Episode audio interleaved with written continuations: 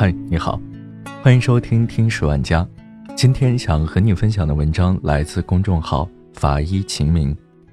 东北鼠疫，为了保命，他们疯狂灭鼠，却发现死神依然紧跟在身后。年轻的医生临危受命，来到这座死气沉沉的城市，他能挡住夺走了六万人生命的？可怕鼠疫吗？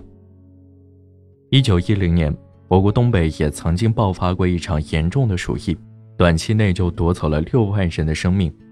当时的医生们面对死亡的威胁，大量尝试了与鼠疫搏斗的种种方式，最终成功扑灭了疫情，阻断了鼠疫的传播。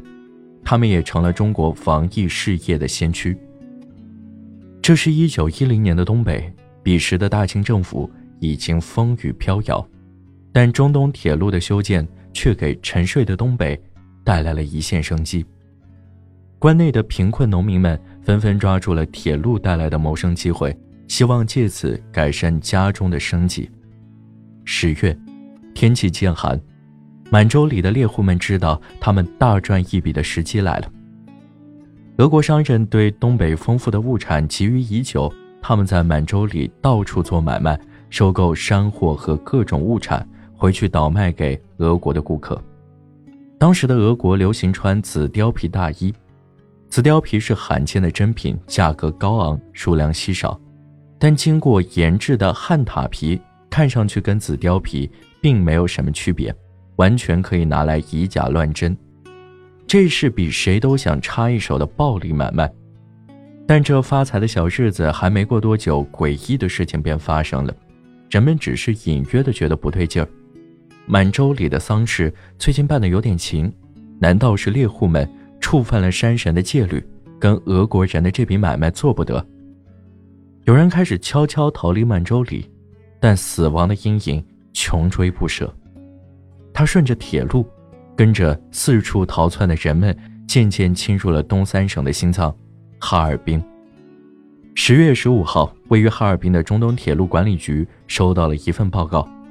报告里提到了满洲里和傅家店出现的这种奇怪病症，也提到了患者身上布满的紫黑色斑点。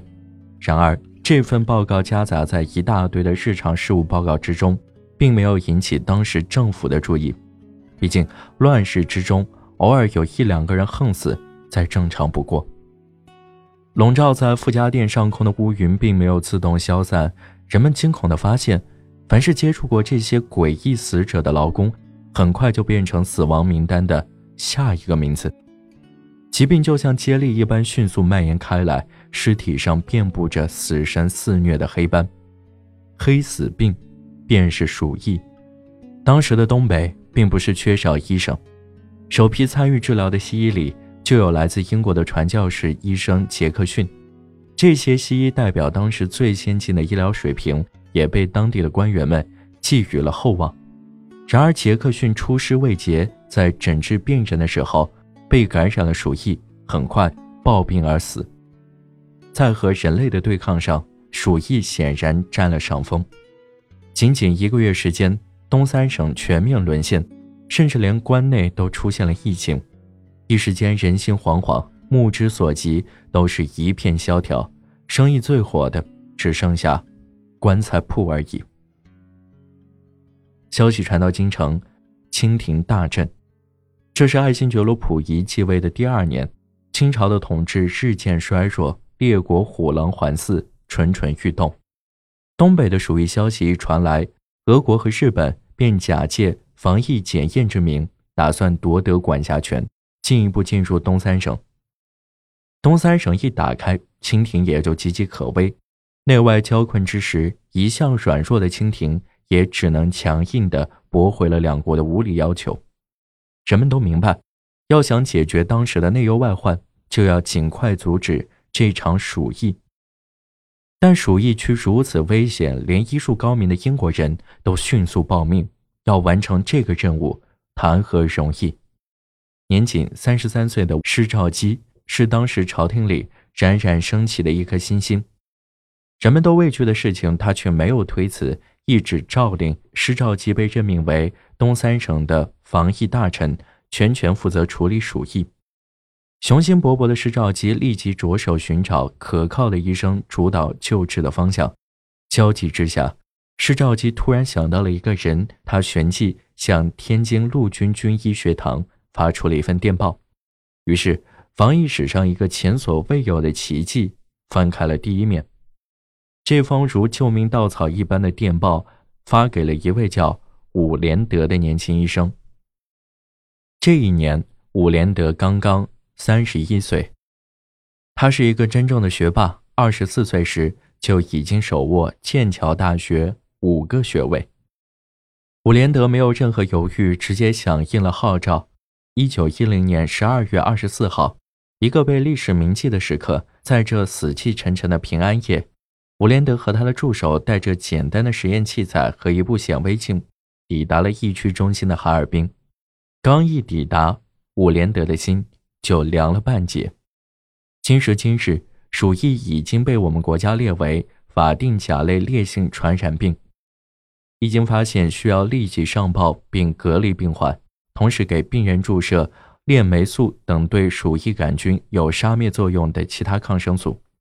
但时间回到一九一零年，别说东北，全中国都没有几家像样的医院，连青霉素都还在弗莱明的罐子里。那个年代哪有什么抗生素可用？要阻止鼠疫的传播，最直接的战术便是展开有效的隔离。但哈尔滨当地所谓的隔离医院，只是一座废弃了的疗养院，有经验的医生都已经不同程度的染了病，侥幸逃脱的医生。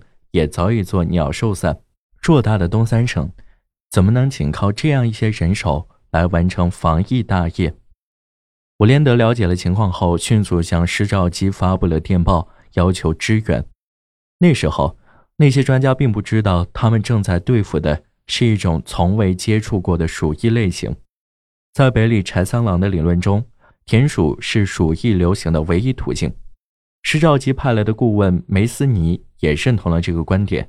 既然田鼠是传播疾病的唯一途径，只要把鼠疫爆发区的田鼠都抓光了，是不是就不会再传播鼠疫了呢？所以，无论是日本专家、俄国专家还是法国专家，他们来到东北所做的第一件事就是灭鼠。捕鼠本身并不是一件难事，为了保命。每家每户几乎都加入了捕鼠的大军。奇怪的是，这场轰轰烈烈的灭鼠行动并没有收到太大成效，鼠是捕了不少，可疾病也丝毫不见少。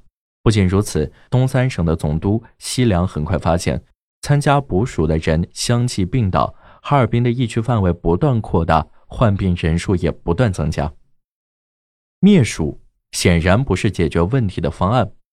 在等待人员支持的同时，伍连德也开始了行动。伍连德首先下令封锁了哈尔滨全城，然后挨家挨户开始排查病人。这些命令在今天看来都十分合理，但当时并没有立刻得到民众的理解。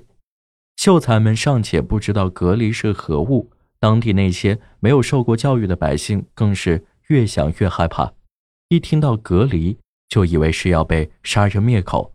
很多病死之人的亲属都拒不承认自家人是因鼠疫而死，也不允许查验人员进屋确认。还有很多人违反宵禁制度，夜晚偷偷出门将尸体掩埋。当鼠疫发展至高峰期的时候，甚至还有人直接抛尸街头。正在伍连德感到举步维艰的时候，又一个噩耗传来。与伍连德一同负责防疫事务的北洋西医学堂总教习法国人梅斯尼，在抵达东北十一天后，被确诊患上了鼠疫。仅仅过了三天，便永久离开了人世。接下来，他冒着杀头的风险，完成了另外一个大胆的挑战。一九一零年底，伍连德接到报告，城内一家日本人开设的旅馆中发现疫情。等他赶到时，患病的日本老板娘已经离世，日方派来的专家极为不解，因为这家旅馆是哈尔滨市内为数不多没有报告过鼠疫的地方，没有田鼠，又是怎么感染上的鼠疫呢？伍连德冥思苦想，然后做出了一个大胆的决定：解剖。当时的清政府明令禁止损坏尸体，不允许解剖。寻找真相的时间，每一分每一秒都非常宝贵。伍连德先斩后奏，一边向施肇基寻求帮助，一边冒着杀头的风险开始解剖。可就是在这样的艰苦条件下，伍连德依然得出了震惊世人的发现：他在死者的心、肺和血液中检出了大量的鼠疫杆菌。死者在没有接触田鼠的情况下得了鼠疫。推翻了田鼠是唯一传播途径的结论。当伍连德取得重大进展时，他的好搭档施肇基也顺利帮他解决了后顾之忧。施肇基上奏说，死者并非中国人，不应被中国法律管辖。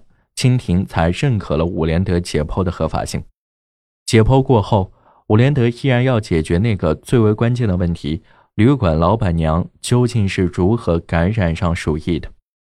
伍连德调查得知，数天之前，旅馆中曾经住过一个经营汉塔生意的男人，这引起了他的警觉。在警察的协助下，这个男人迅速被找到了，但他此时也已经病入膏肓，奄奄一息。当伍连德化验此人的随身衣物时，竟在汉塔皮上发现了成群的鼠疫杆菌。伍连德立刻命令助手大量捕捉汉塔。拿到实验室进行解剖，果不其然，在这些旱獭的身上也发现了鼠疫杆菌军团。这么说来，这个男人极有可能是在收旱獭皮的时候不小心接触了患病旱獭的皮毛，从而感染了鼠疫。鼠疫的传播源竟然就是在东北盛行的旱獭。伍连德乘胜追击，终于验证了自己的猜测。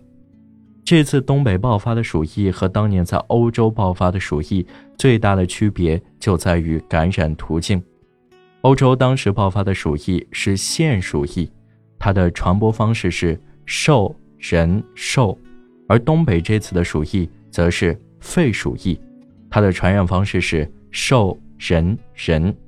肺鼠疫主要依靠飞沫传播。旅馆老板娘没有接触过旱獭皮，却依然被感染。是因为他和这个商人有过交流和接触，肺鼠疫的传染性之强可见一斑。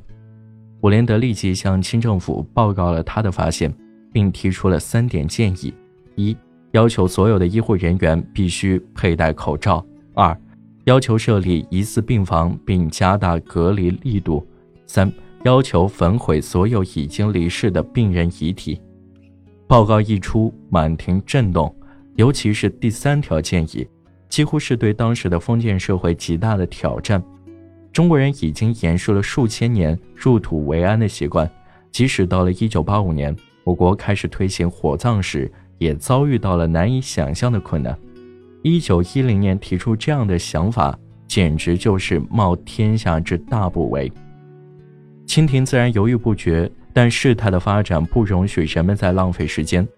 清政府派出的两位外国医生在疫区先后病逝，同时在直隶地区也发现了疑似患者，鼠疫的阴影已经触及了京城。为了京城安危，清政府最终下令批准哈尔滨进行集体焚尸。这一场火烧得轰轰烈烈，也烧出了东北复兴的希望。一九一一年三月。哈尔滨全市第一次没有新增病例的报告，这场历经六个月的漫长战争画上了句号。当时东北人口大约有一千六百万，在这场鼠疫中，约有十分之一的人口感染，死者更是达到六万之众。在鼠疫重灾区的傅家店，十户里有七户家中有人去世，富饶的东北陷入荒凉，这给东北的现代化发展进程。带来了毁灭性的打击，但另一方面，这场浩劫也给劫后余生的东北带来了希望。年轻的伍连德也因为这一战获得了“国士无双”的称号。由于诺贝尔奖名单有保密期限，直到前两年，人们才知道伍连德曾在1935年被提名了诺贝尔生理学或医学奖。在那个缺医少药的年代。这个冒着生命危险挺身而出的年轻人，不仅在东北鼠疫的战争中做出了巨大贡献，而在中国甚至世界的防疫史上画下了重重的印记。好了，这就是今天的节目，感谢您的收听，我们下期再见。